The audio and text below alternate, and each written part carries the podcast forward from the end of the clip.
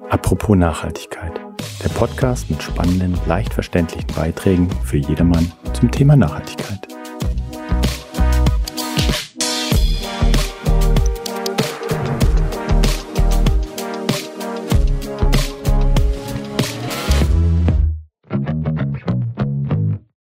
Hallo, guten Morgen, guten Tag.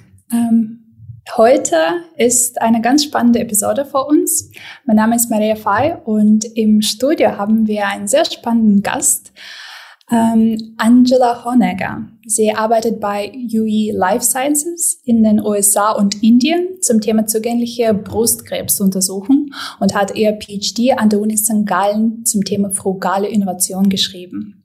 Angela, erzähl mal uns von dir selbst und was hat dich bewegt, dich dem Thema anzunehmen? Ja, vielen Dank, dass ich äh, hier sein darf. Für mich war es dieser krasse Unterschied von einerseits Hightech-Innovation, also wir fliegen gleichzeitig auf den Mond und andererseits kriegen wir es immer noch nicht hin, dass so die elementarsten Probleme für den Großteil der Bevölkerung ähm, gelöst werden. Also um ein Beispiel zu geben, immer noch mehr als die Hälfte der Weltbevölkerung hat keine Toilette zu Hause eine in drei Personen auf der Welt hat keinen Zugang zu sauberem Trinkwasser. Und ich fand das immer so krass zu sehen, wo wir unsere Energie, wo wir unsere Ressourcen ähm, hineinstecken. Und gleichzeitig gibt es wahnsinnig schnelle Entwicklungen in gewissen Teilen, die auch mit äh, Technologie unterstützt werden. Also mittlerweile haben über fünf Milliarden Menschen auf der Welt ein Handy. Also mehr als äh, Leute eine Toilette haben. Ein Handy oder sogar mehrere Handys? Ja, das, das kommt auch noch dazu, genau. Aber zumindest äh, fünf Milliarden Menschen äh, haben eins oder mehrere. Und jeden Tag kommt eine halbe Million Menschen neu ins Internet. Und ich denke, es, es braucht ganz viele Hebel, um so ein komplexes Problem wie Armut zu lösen. Aber ich denke, Technologie, Innovation, Unternehmertum, das war immer das, was ich am spannendsten gefunden habe.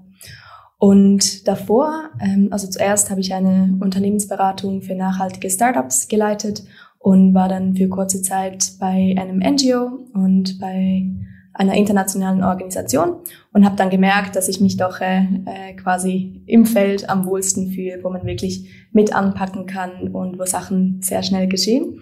Und so bin ich dann ähm, im Bereich frugale Innovation gelandet. Ja, frugale Innovation haben wir jetzt schon ein paar Mal gesagt. Was ist das eigentlich? Genau, Wo kommt der Begriff her? Der Begriff, der muss manchmal noch erklärt werden. Das kommt vom lateinischen frugalis, was so viel bedeutet wie karg oder genügsam. Und das Ziel von frugaler Innovation ist, mit weniger mehr zu erreichen. Also kurz gesagt, das sind einfachere und kostengünstigere Lösungen, die für Kontexte mit beschränkten Ressourcen entwickelt werden. Diese Ressourcen, die können ganz unterschiedlicher Natur sein. Also einerseits sind da die finanziellen Ressourcen. Das heißt, Produkte müssten kostengünstig sein, wirklich so einfach wie möglich und auf, auf ihre Kernfunktion reduziert gehalten werden. Dann gibt's aber auch materielle Ressourcen, die vielleicht nicht oder nicht genügend vorhanden sind. Das heißt, Produkte müssen so ressourceneffizient wie möglich sein auch aus möglichst wenig Teilen bestehen. Das macht es dann auch einfacher ähm, im Aufbau und möglichst wenig oder einfach zu besorgende Ersatzteile haben. Dann gibt's auch zum Beispiel Human Resources. Das heißt, je nachdem, äh, wo man in der Welt ist, gibt's vielleicht nicht ähm, hoch ausgebildetes Personal. Das heißt, Produkte sollten auch einfach zu bedienen sein, dass auch äh, Leute mit einfacheren Ausbildungen diese benutzen können. Und dann kommen Faktoren dazu, wie zum Beispiel die Infrastruktur. Ähm, also Produkte müssen robust sein. Je nach Kontext müssen sie hitzebeständig, äh, feuchtigkeitsbeständig sein. Sie müssen Stromausfälle aushalten können. Sie müssen ohne oder mit unbeständigem Internet funktionieren. Das ist dann sehr mhm. äh, kontextspezifisch. Und dann gibt's natürlich noch äh, soziale, gesellschaftliche oder religiöse Gegebenheiten, die man da in Betracht ziehen muss. Also insgesamt einfach sehr kundenorientierte Lösungen, die aber auf eine neue Kundengruppe aus, sagen wir, einfachen sozioökonomischen Verhältnissen kommt, die früher aufgrund von, von Preisen oder schon nur Verfügbarkeit nicht oder nur ungenügend bedient wurde. Ja, ähm, klingt nach sehr vielen Anforderungen. Das ist so. Also einfach äh, ist es sicher nicht. Es muss so einfach wie möglich sein, genau. aber eins, zwei und drei genau, müssen genau. unbedingt zu werden. ist nicht unbedingt einfach. Und äh, lass mal dann ähm, von Beispielen sprechen, ähm, wo wir schon hingekommen sind. Oder ja, sind sehr gerne. Also ich kann mit einem Beispiel aus meiner Arbeit anfangen. Unser Ziel bei UE Life Sciences ist es, dass jede Frau auf der Welt Zugang zu Brustkrebsvorsorge hat. Und unser Hauptprodukt dafür ist das sogenannte iBreast Exam. Nun ist es so, dass der Goldstandard für Brustkrebs-Screening, das sind immer noch Mammografien also Screenings des Brustgewebs mittels Radiologie. Aber es ist leider so, dass das momentan einfach nicht jeder Frau weltweit zur Verfügung steht. Und in solchen Situationen kann iBreast Exam zum Einsatz kommen.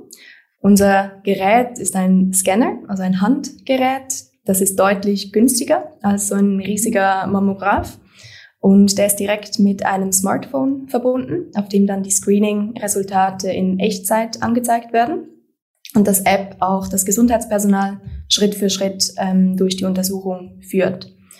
Der Scanner ist sehr mobil, das heißt, er ist leicht, er ist batteriebetrieben, er funktioniert allein mit Bluetooth, braucht also kein Internet. Und das heißt, bei Bedarf kann man den auch äh, on the road quasi anwenden, wenn es jetzt beispielsweise Frauen nicht möglich ist, in, in eine Klinik zu kommen. Und die Funktionsweise des Scanners besteht darin, dass der Sensor die Elastizität des Brustgewebes misst und dann Knoten erkennen kann, die härter sind oder steifer sind als gesundes Gewebe. Und das Spezielle daran ist, dass das Gerät sehr einfach zu bedienen ist und man wirklich nach minimalem Training ähm, von einfach ausgebildetem Gesundheitspersonal äh, schon verwendet werden kann, so dass man nicht auf Spezialisten oder Radiologen, Radiologinnen ähm, angewiesen ist, die wahrscheinlich in unterversorgten Regionen nicht genügend vorhanden sind. Also sogar ich, äh, die jetzt keinen medizinischen Hintergrund äh, habe, wurde im Umgang mit dem Scanner äh, trainiert und ausgebildet und konnte jetzt auch schon Screenings an Frauen durchführen. Das wäre so ein Beispiel, ähm, das ich jetzt aus meiner Arbeit direkt kenne. Und du machst jetzt die, diese Trainings auch selbst? Also genau, also ich bin jetzt einerseits ähm, dafür verantwortlich, dass wir ähm, unsere Trainings, also wie das Gerät angewandt wird, dass wir das so einfach wie möglich vermitteln können, mhm. Ähm, dass wir das auch als wie mehr digitalisieren, um das quasi skalieren zu können, dass wir nicht, momentan sind wir oft noch vor Ort und führen die Trainings ähm, in Person durch, aber unser Ziel ist natürlich, dass wir ähm, wachsen und dass wir dann auch mehr ähm, Prozesse mit äh, Technologie ähm, quasi hebeln können. Ja, ähm, ist auf jeden Fall, dadurch kann, kann man die Welt verändern, Schritt für Schritt. Ja, wir hoffen das. Ich glaube, solche ähm, Technologien haben immer einen sehr, sehr starken Domino-Effekt. Also vielleicht dazu noch ein anderes Beispiel, ähm, das ich aus meiner Forschung für mein PhD kenne. Da habe ich mich auf Assistive Technologies fokussiert, also Dinge wie Mobilitätshilfen oder Sehhilfen. Und eines meiner Lieblingsbeispiele daraus ist ein Produkt namens One-Dollar Glasses. Und wie der Name schon sagt, das sind Brillen, die zu Herstellungskosten von circa einem Dollar ähm, hergestellt werden. Und sie werden aus einem, aus einem Draht hergestellt. Das bedeutet, sie sind extrem robust wenn man da mal versehentlich drauf tritt oder sich draufsetzt, dann brechen die nicht, sondern man kann sie wieder zurück in Form biegen, äh, vielleicht mit ein, bisschen Hitze wieder in Form zurückbiegen. Ähm, und der Draht, der wird mit einer ganz einfachen Biegemaschine in Form gebogen. Die benötigt keinen Strom, die ist klein, die ist leicht, die kann man mitnehmen ähm, und die hat einfache Farbkodierungen für verschiedene Brillengrößen. Und das Design ist so einfach, dass auch äh, lokale Angestellte sie nach wenigen Wochen Training selbst herstellen können. Und das oftmals in weniger als 30 Minuten. Und das heißt, wenn das Team ist zum Beispiel mit einem Van rausfährt in, in abgelegenere Gegenden, um dort Sehtests durchzuführen, dann können die Brillen direkt vor Ort äh, hergestellt werden, ohne dass man jetzt nochmal zurückkommen muss, äh, Brillen herstellen oder einsammeln muss und dann nochmals hinfahren kann, weil ich denke, solche ähm, das können auch Hürden sein, ähm, die Leute dann davon abhalten, solche Produkte zu erwerben. Und auch wenn die Brille sehr einfach hergestellt ist, ähm, sie bietet alles von minus bis plus 10 Dioptrien und bietet auch bewusst individuelle Gestaltungsmöglichkeiten. Also man hat so farbige Perlen auf der Seite, man hat die, die Nasenbrücke, die man selbst äh, wählen kann, so dass die Leute die Brille auch wirklich gerne anziehen. Ja, absolut. Und dadurch kannst du eben sehr, sehr viele Kundengruppen gewinnen. Und ich glaube eben, solche Brillen können auch altersgerecht sein, äh, gehe ich davon aus. Für, oder für die Gruppen natürlich auch die, wenn du sagst, äh, farbige Kodierungen, das okay, vielleicht mit den Farben wird es auch genau. für sie. Genau, dass es auch persönlich ist, dass man äh, nicht das Gefühl hat, man kriegt jetzt so ein ein Massenprodukt, sondern ja. auch wenn es nur im Kleinen ist, dass man das irgendwo personalisieren kann und man muss sich vorstellen, ähm, keine Brille oder nicht gut zu sehen. Ich, ich kenne das von mir selbst, also ich habe extrem schlechte Augen. Ähm, ja. das, das hindert einen an so viel. Also dass Kinder, die auch wenn sie in die Schule können, dann sehen sie halt nicht, was an der Wandtafel geschrieben ist. Ähm, man kann keine Ausbildung machen, man kann keinen gut bezahlten Job machen. Je nachdem muss man auch zu Hause bleiben. Ähm, man kann kein Einkommen verdienen, man, man ist immer in Gefahr, irgendwie in einen Unfall zu geraten. Und all das mit einem Produkt ähm, zu verhindern, ähm, das für weniger als einen Dollar hergestellt werden kann. Also ich glaube, zu diese Dominoeffekte, das ist auch etwas, was mich an frugaler Innovation immer wieder fasziniert. Ja, mich jetzt auch, sozusagen. Dann habe ich schon mal das erste Ziel erreicht. ähm, von was, was du sagst, höre ich sehr viele Aspekte auch hinaus. Also erstens, wenn du sagst, natürlich, ähm, je nach Bereich von Innovation kann es Gesundheit fördern oder auch andere äh, Aspekte. Dann sind das, äh, gehe ich davon aus, neue Arbeitsplätze auch für die, äh, für die Leute, die in unterschiedlichen Bereichen äh, in, äh, an unserer Planete auch die herstellen. Ähm, das ist die Bekämpfung von Armut und mhm. ähm, sehr viele andere Bereiche, die wir eigentlich mit nachhaltiger Entwicklung assoziieren. Mhm. Wie siehst du das? Wie kommt dann frugale Innovation und Nachhaltigkeit zusammen? Mhm. Ich glaube, du hast ja schon sehr viele wichtige Punkte angesprochen und ich glaube, das sollte auch das Ziel von guter frugaler Innovation sein, dass man auf möglichst vielen Ebenen etwas Nachhaltiges oder etwas ähm, für einen sozialen Impact machen kann. Ich glaube, einerseits steht sicher die soziale Nachhaltigkeit im Vordergrund. Ich denke, jeder Mensch äh, hat das Recht auf ein Leben außerhalb der Armut, auf ein Dach über dem Kopf, auf fließendes Wasser und äh, grundlegende medizinische Versorgung. Das ist ja auch das, was wir in den Sustainable Development Goals ähm, festgehalten haben. Und ich glaube, da kann man oft auch mit frugalen Innovationen einen, äh, einen Teufelskreis brechen zwischen Armut und Unterversorgung. Also ich sehe das bei uns bei dem Eye Breast Exam. Grundsätzlich ist es ja so, je früher ein Krebs entdeckt wird, desto einfacher ist er zu behandeln und desto höher sind die Überlebenschancen.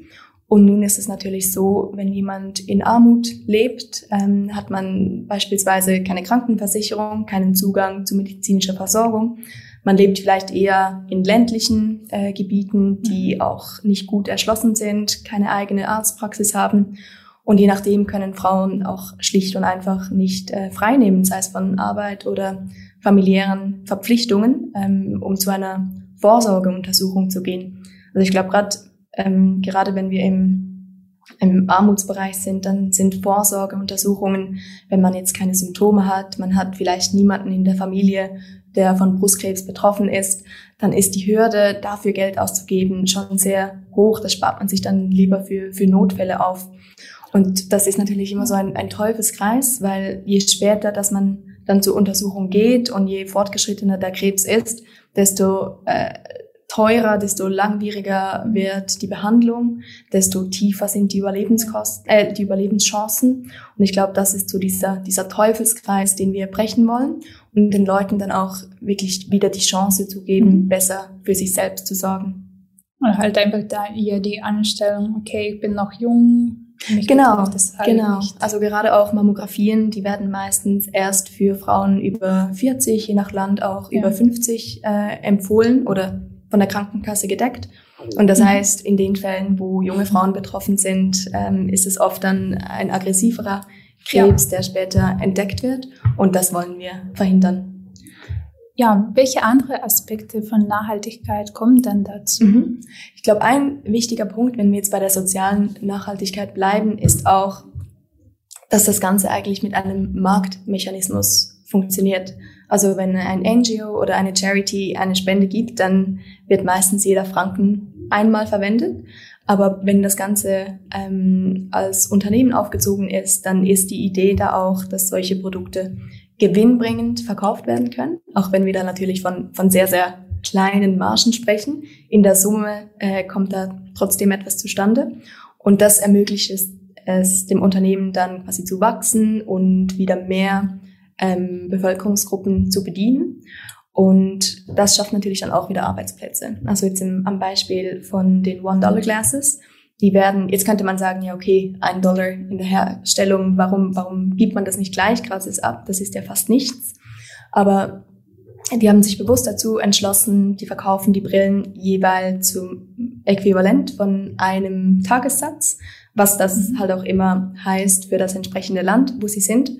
Einfach weil sie sagen, das ermöglicht es, ermöglicht es ihnen, dafür zu wachsen, dafür mehr Personen zu erreichen und äh, sie schaffen natürlich lokal Arbeitsplätze, was ähm, gerade in den Ländern, in den Regionen, wo sie sind, ähm, sehr begehrt ist und dann Entwicklung auch nochmal von der, von der Kundenseite quasi aus fördern kann. Und ich glaube, dass ähm, das funktioniert nicht in allen Bereichen, also gerade Leute, die unterhalb der absoluten Armutsgrenze von einem Dollar 90 pro Tag leben, da sind solche da ist es fast nicht möglich, etwas wirklich gewinnbringend zu verkaufen.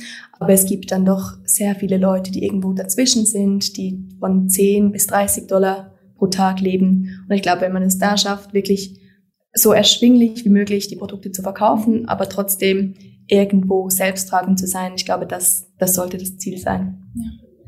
Bis jetzt hast du schon einige, ähm, einige Beispiele erwähnt für die Länder, wo, wo das ähm, relevant sein könnte oder Beispiele von Indien, wo du auch selbst unterwegs ähm, bist.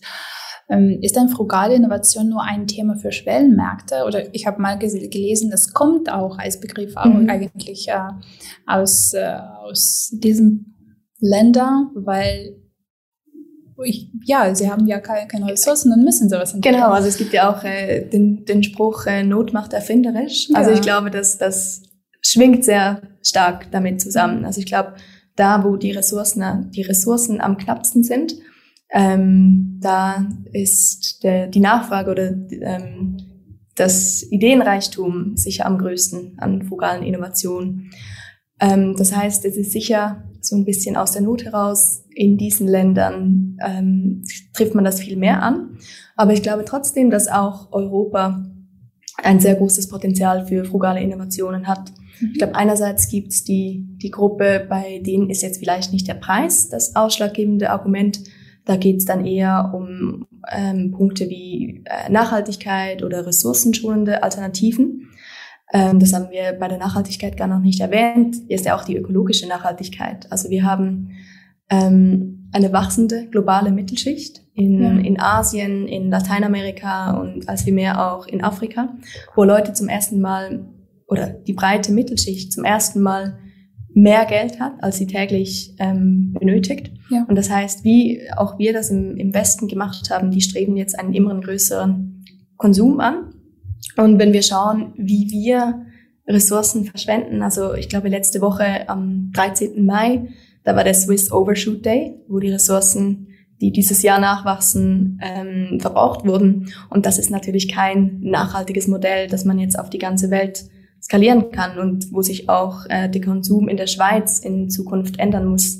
Und ich glaube, da können frugale Produkte helfen, dass man diesen wachsenden Bedarf irgendwo decken kann aber halt mit äh, effizienteren Angeboten. Und ich denke, so etwas ähm, mhm. ist sicher auch für ähm, die Schweiz relevant. Siehst du auch, dass ähm, vielleicht frugale Innovation jetzt nicht nur so ökologisch und kost kostengünstig ist, sondern auch ähm, die Aspekte betrifft, zum Beispiel ich als Mensch möchte jetzt nicht einen super irgendwie smarten Kühlschrank, äh, der mehr über mich weiß als ich selbst, sondern vielleicht nur einfache Modelle, die einfacher zu bedienen sind. Und ich möchte jetzt nicht von allem überwacht werden und super 50, 100 Funktionen haben, die ich überhaupt nicht kenne. Also siehst du, dass es kommt vielleicht auch noch dazu, dass die Leute solche einfache Produkte auch suchen. Absolut. Also ich hatte ja schon Mühe, äh, euren Wasserhahn hier zu bedienen. ähm, also ich glaube, das ist absolut ein Punkt. Ähm, also das Beispiel, das da immer mitschwingt, ist das Thema Mobile Phone Banking. Das kommt mhm. ja eigentlich eher auch wieder aus der Not heraus. Dass, also das kommt ähm, in Afrika waren da oder in Kenia waren das so Vorläufer, mhm. ähm, weil man gesehen hat, hey, das, das Netz an Bankfilialen ist einfach nicht äh, genügend ausgebaut. Viele Menschen haben kein Konto bei einer Bank, brauchen aber trotzdem irgendwo etwas, mit dem sie Transaktionen machen können. Und so ist dann dieses Mobile ähm, Payment System entstanden. Und heute nutzen wir das ja auch, obwohl wir ähm, die, die Bankfiliale irgendwo in der Stadt hätten, einfach weil es einfacher ist, weil es more convenient ist. Und ich denke, ja. das ist auf jeden Fall ein Vorteil, ähm, den frugale Innovation mit sich bringt. Ich glaube, in dem Zusammenhang spricht man auch oft von Reverse Innovation, also Produkte, die ursprünglich für Entwicklungs- oder Schwellenmärkte entwickelt werden, mhm. aber dann auch genau aus solchen Gründen äh, Anklang finden in Industrieländern. Also wir sehen das auch beim iBreast Exam. Das wurde ursprünglich für Indien entwickelt. Wir sehen jetzt aber Potenzial in den USA. Und dann gibt's auch Fälle, wo frugale Produkte hier zum Beispiel als Zweitgeräte eingesetzt werden oder als Zwischenlösung.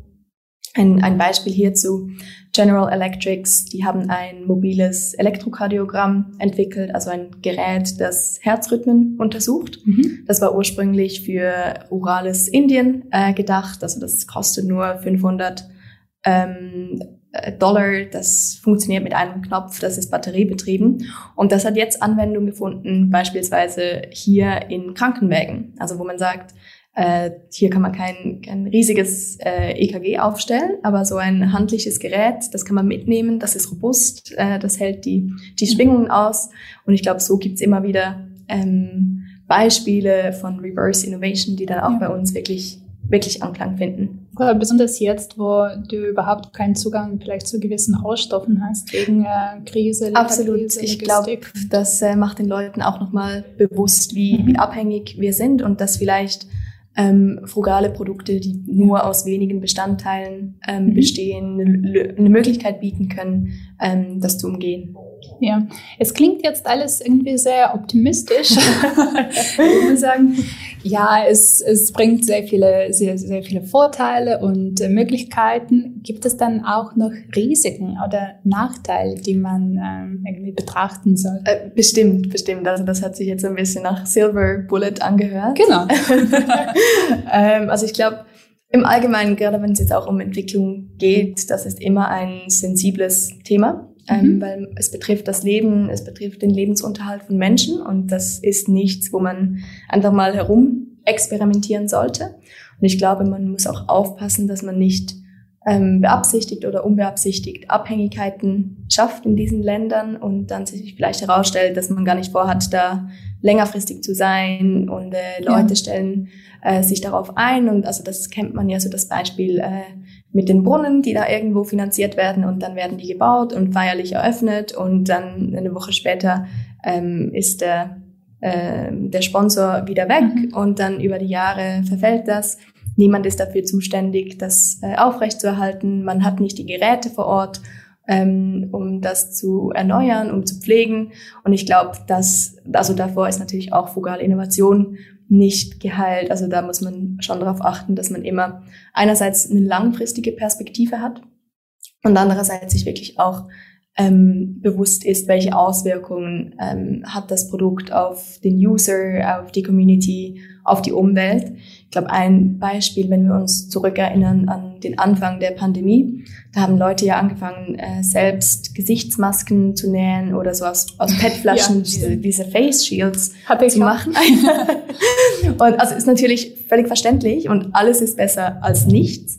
Aber ich glaube, das Problem ist, wenn die Leute dann denken, das sind jetzt wirklich Produkte, die sie schützen und dann keine ja. Vorsichtsmaßnahmen mehr treffen mhm. oder vielleicht weniger, als sie ohne Produkt äh, gemacht hätten mhm. und dann schlussendlich dem Virus eigentlich ja. mehr ausgesetzt werden. Ich glaube, das sind dann die Gefahren, die man, die man unbedingt verhindern, mhm. verhindern muss, ja. glaube, dass äh, die Unternehmen tragen dann die Verantwortung, wie du sagst, dass man äh, wirklich tatsächlich dann im Land bleibt oder bei diesem Produkt dabei bleibt. Genau. Und, äh, genau. Im Fall von Abhängigkeiten ähm, oder auch dann gewisse Funktionen, die wichtig sind, doch nicht weglässt. Ja. Ähm, was, wie siehst du da, dann die Rolle von Unternehmen allgemein im Bereich frugale Innovation und mhm. ähm, genau, welche Vorteile haben denn die Unternehmen, äh, solche Lösungen zu entwickeln? Also ich denke, Unternehmen spielen sicher eine zentrale Rolle. Also ich glaube, das sollte auch Anreiz ähm, bieten für Unternehmen. Und ich fange jetzt nicht an, mit äh, zuerst auf Marktgröße und äh, auf Margen einzugehen, denn ich denke, als erstes sollte wirklich der Impact im Vordergrund stehen. Also ich glaube, wenn man die Ressourcen hat, wenn man die Skills hat, wenn man das Wissen hat, wie man Leben retten oder Leben grundlegend verbessern kann, dann sollte man das meiner Meinung nach auch, auch tun. Und ich glaube, das spielt auch sehr stark so in das Thema Purpose mit rein. Wir sehen ja momentan so die Great Resignation, also eine Welle an Kündigungen, weil Leute einfach nicht mehr den Sinn in ihrer täglichen Arbeit sehen gerade auch bei der jungen Generation, die sehr, sehr stark darauf fokussiert ist und Unternehmen große Probleme haben, die für sich zu gewinnen. Und ich denke, wenn sich ein Unternehmen wirklich auf die Fahne schreibt, hey, wir lösen mit unternehmerischen Mitteln, mit innovativen Ansätzen ein wirklich großes Problem unserer Zeit, dann ist das sicher etwas, was Leute begeistert und, und mitzieht. Aber ich glaube auch davon abgesehen ähm, gibt es, ich sage jetzt mal, messbarere Vorteile. Ähm, einerseits hat man so die Möglichkeit, eine extrem große und sehr schnell wachsende globale Mittelschicht ähm, zu bedienen. Das ist ein Kundensegment, das momentan noch nicht oder nicht vollständig bedient wird und auch noch keine starke ähm, Loyalität zu gewissen Unternehmen aufgebaut hat. Und ich glaube, wenn man es da schafft, Kunden abzuholen und sie über die nächsten Jahre zu begleiten, dann hat man den Fuß in einem extrem großen Markt drin und wie vorhin auch gesagt, es kann natürlich durchaus sein, dass solche Produkte später dann den Sprung in den westlichen Markt ähm, finden ähm, oder schaffen, weil sie günstiger sind, einfacher, ressourcenschonender. Und ich denke, so können Unternehmen auch ihr, ihr Kerngeschäft eigentlich in Europa disrupten, bevor das dann ähm, vielleicht andere tun. Denn ich denke, das Potenzial von frugaler Innovation in Europa, das ähm, wird sicher auch bald von ausländischen oder wird schon von ausländischen Firmen erkannt. Ähm, jetzt gerade Unternehmen aus China oder Indien, die als wie mehr mit günstigeren und äh, als wie besseren Produkte auf diesen Markt abzielen. Ich glaube, da äh, hilft es, wenn man sich selbst quasi auch im unteren Preissegment gut aufstellen kann. Gibt es noch weitere Voraussetzungen oder Kompetenzen, die, die man dafür braucht? Du mhm. sagst, dass jeder im Prinzip ist in der Lage, so, so kostengünstige und optimale Lösungen zu entwickeln. Ja. Ähm, also ich glaube, dass das Wichtigste, ja. ähm, das Wichtigste ist sicher so ein bisschen das Mindset. Also ich komme jetzt gerade aus Indien zurück und da sieht man teilweise Sachen, wo man einfach denkt, ha, ja, also wenn man es mal sieht, ähm, dann macht es total Sinn und ist logisch und naheliegend. Aber ich glaube, wir denken teilweise einfach schon viel zu weit und zu kompliziert. Und ich glaube, sich da so ein bisschen inspirieren zu lassen, ähm, kann, kann sehr viel helfen.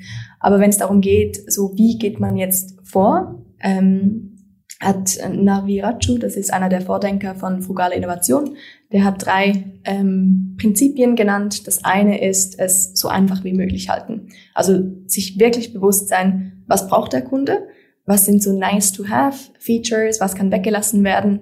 Und das braucht natürlich eine sehr starke Empathie mit dem Kunden. Also das kann man nicht aus der Ferne, das kann man nicht über Zoom machen, sondern da muss man wirklich vor Ort sein. Man ähm, braucht auch den Zugang äh, zu den Kunden, das Vertrauen, dass man auch ehrliches und direktes Feedback bekommt und dass die Leute sich überhaupt auf das Produkt einlassen. Ich glaube, das ist sicher ein sehr wichtiger Faktor.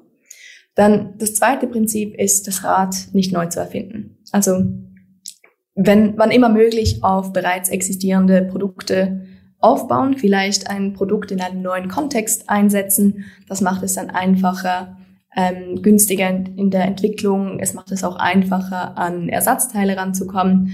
Und dazu braucht es natürlich ein tiefes Marktverständnis. Einerseits vom, vom Ziel Markt, was ist da vorhanden, ähm, welche lokalen Anbieter gibt es bereits, ja. aber dann auch ähm, international in anderen Branchen, was könnte man vielleicht verwenden. Mhm. Und das spielt auch so ein bisschen in das dritte Prinzip hinein, das ist äh, horizontal denken. Also ich glaube, die besten frugalen Innovationen, die verbinden immer gewisse ähm, Bereiche, sei es jetzt Mobilität, Gesundheit, äh, Elektrizität. Und dazu braucht es ein interdisziplinäres Denken. Also dass man Personen aus verschiedenen ähm, Bereichen hineinzieht ähm, und irgendwo eine Atmosphäre kreiert, wo jeder seine Stärken einbringen kann und man Sachen ausprobieren kann. Ähm, ich glaube, das sind so die wichtigsten Punkte, wenn es darum geht, wie entwickelt man frugale Produkte und was sind die wichtigsten ähm, Voraussetzungen. Aber natürlich, wie äh, in der Entwicklung von jedem anderen Produkt, äh, in der Umsetzung kommen ja. dann noch ganz, ganz andere Faktoren dazu.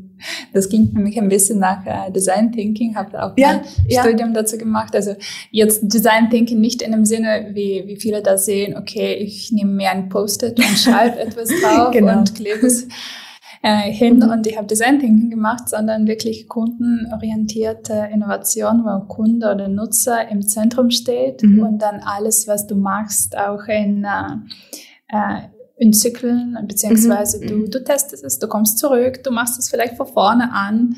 Absolut. Ähm, und ja. dann entsteht wirklich etwas, äh, was äh, mhm. nützlich ist. Absolut, weil ich glaube, man muss so viele Ressourceneinschränkungen beachten, die man vielleicht auf den ersten Blick gar nicht sieht. Und da braucht es einfach so dieses äh, Userverständnis, ähm, wirklich ein tiefgehenderes, weil vielleicht sind Sachen auch, also ich glaube, Preis und so, das ist jetzt noch, äh, das kann man einfacher abfragen ja. oder testen, aber dann gibt's vielleicht kulturelle Sachen, warum gewisse Sachen so gemacht werden, wie sie gemacht werden und nicht anders, was für uns vielleicht auf den ersten Blick logischer erscheint äh, traditionelle Sachen, rechtliche Sachen. Und ich glaube, bis man da genau herausgefunden hat, was sind die Einschränkungen, unter denen man ein Produkt entwickeln kann, das hat sicher sehr, sehr viel mit Design Thinking zu tun. Hast du jetzt ähm, mich tatsächlich sehr inspiriert. Und ich bin sicher, dass auch viele unserer Zuhörer auch. Ähm, was würdest du dann denen mitgeben wollen, beziehungsweise so Call to Action oder ähm, eine ein Gedanke vielleicht.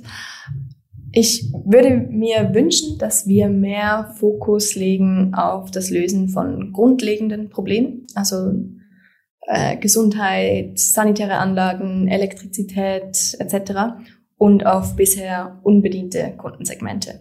Also ich kann irgendwie nicht verstehen, wie es so viel so, so Hypes und beispielsweise NFTs geben kann, wenn wir immer noch so die größten ähm, Probleme für die meisten Menschen auf der Welt immer noch nicht gelöst haben.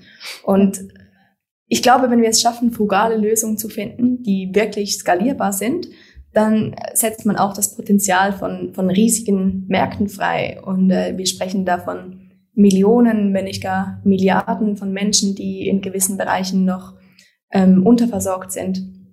Und also ich komme jetzt, wie gesagt, gerade aus Indien zurück, wo vor ein paar Wochen im Norden des Landes 50 Grad gemessen wurde. Äh, eine Hitzewelle, wie glaube seit 120 Jahren nicht mehr. Und ich glaube, diese, sei es jetzt eine Pandemie, sei es Hitzewellen, sei es äh, Krieg und, und Rohstoffmangel, das wird unser, wenn es das überhaupt noch gibt, Business as usual so stark beeinflussen, dass wir in der Zukunft auch gar nicht mehr darum herumkommen werden, diese Probleme proaktiv ähm, anzugehen.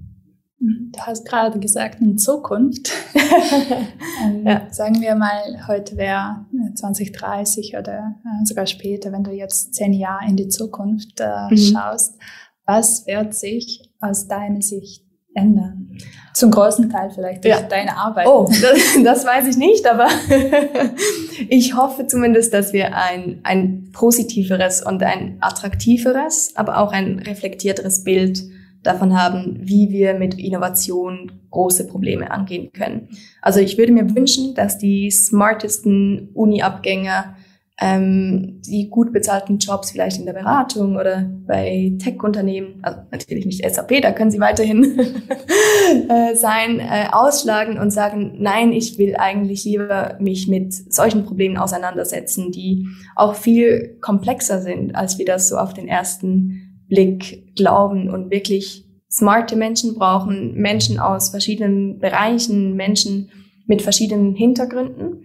Ähm, und ich würde mir wünschen, dass das so ein bisschen mehr aspirational wird und gleichzeitig, dass wir auch etwas reflektierter werden in der internationalen Zusammenarbeit. Also, dass wir nicht eben nur denken, nur weil wir von guten Unis kommen oder von renommierten Unternehmen, wüssten wir alles besser als die Menschen, die seit Jahren oder ihr ganzes Leben lang mit diesen Umständen gelebt haben. Und wir nicht unterschätzen, wie komplex diese Probleme sind und irgendwie reinkommen, denken, wir hätten verstanden, eine halb gute Lösung zurücklassen und wieder gehen, sondern dass wir wirklich auf Augenhöhe zusammenarbeiten, dass wir diverser werden, wie international und intersektoral wir zusammenarbeiten und so versuchen, ähm, eigentlich das Beste aus jeder Perspektive rauszuholen. Absolut, danke dir. Genau, ich glaube, dass, ähm, wie du sagst, ja, wir denken, dass wir alle so schlau sind, aber die, die Menschen, die seit 30, 50, 80 mhm. Jahren, wie, wie auch immer sie alt sind, sich mit diesem Problem jeden Tag beschäftigen, sie haben oft auch die Lösungen. Sie absolut, brauchen aber so einfach Mittel dazu, genau. sie zu realisieren. Mhm. Und die Ideen haben sie schon, weil sie dort leben und weil sie genau diese Ideen schon mhm. entwickelt haben. Und ich glaube, so dieses Potenzial, dem auch, wie du sagst, mehr, mehr Ressourcen zur Verfügung stellen, mehr eine größere Plattform zur Verfügung stellen, Sachen, die in einem Dorf ähm, funktionieren, dass man die dass man da hilft, das zu skalieren, dass das in anderen Bereichen auch angewandt werden kann. Ich glaube, das sind äh, sehr, sehr wichtige Puzzleteile, die wir in Zukunft besser ausfüllen müssen. Werden wir alle zusammen das angehen. Super. Besten Dank dir, Angela. Vielen Dank dir, hat Spaß gemacht. Ja, gleichfalls. Und äh, wir hören uns dann bei der nächsten Episode. Besten Dank ähm, fürs Zuhören und bis zum nächsten Mal. Thank you.